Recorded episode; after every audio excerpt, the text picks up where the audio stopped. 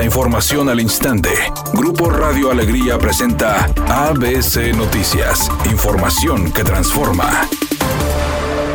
Con al menos 117 patrullas estatales de Fuerza Civil, este jueves dio arranque el Operativo Metropolitano de Seguridad de la Esplanada de los Héroes, evento encabezado por el gobernador Samuel García y el secretario de Seguridad Pública Aldo Fassi, quienes se comprometieron a blindar Nuevo León con el equipo necesario, así como con elementos. El gobernador Samuel García señaló lo siguiente. Este año, el Estado de Nuevo León va a invertir 1.230 millones de pesos tan solo en Fuerza Civil, Policía Estatal. Va a invertir otros cientos de millones de pesos en tecnología para que el C5 vuelva a actualizar. Y como dice nuestro fiscal general Gustavo, y yo coincido y lo respaldo y estoy orgulloso de su trabajo aquí en Nuevo León Inteligencia ni abrazos ni balazos. Por su parte, el secretario de Seguridad Aldo Fassi indicó lo siguiente. A ver, si no hay dinero en el presupuesto, hoy pedimos todo lo que se ocupaba y todo se aprobó. El año pasado no fue así, ni el antepasado. El del Congreso así es. El tema es de que haya dinero,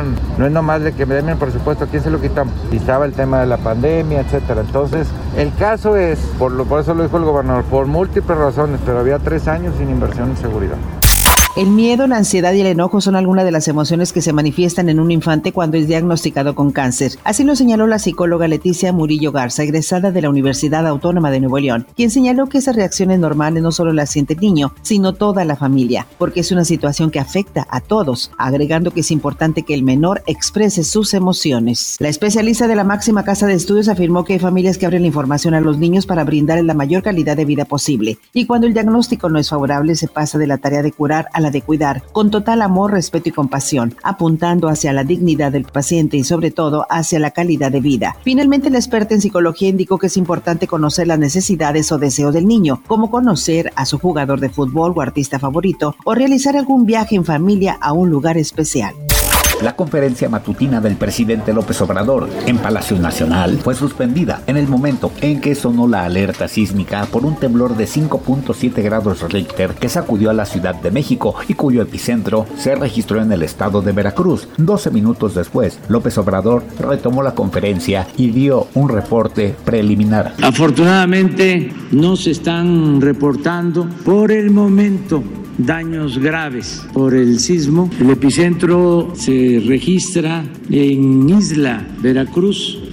Editorial ABC con Eduardo Garza. Pues sí llegaron muchos soldados y guardias nacionales a patrullar la ciudad y los municipios rurales. Pero hay quienes dicen que darán pocos resultados, pues más allá de desfilar por calles, avenidas y carreteras, hay poco apoyo en trabajo de inteligencia y combate al delito, desde aquel de alto impacto hasta robos en casas y transeúntes. Así están las cosas en blanco y negro, y es lo que se dice en la propia Secretaría de Seguridad Pública del Estado.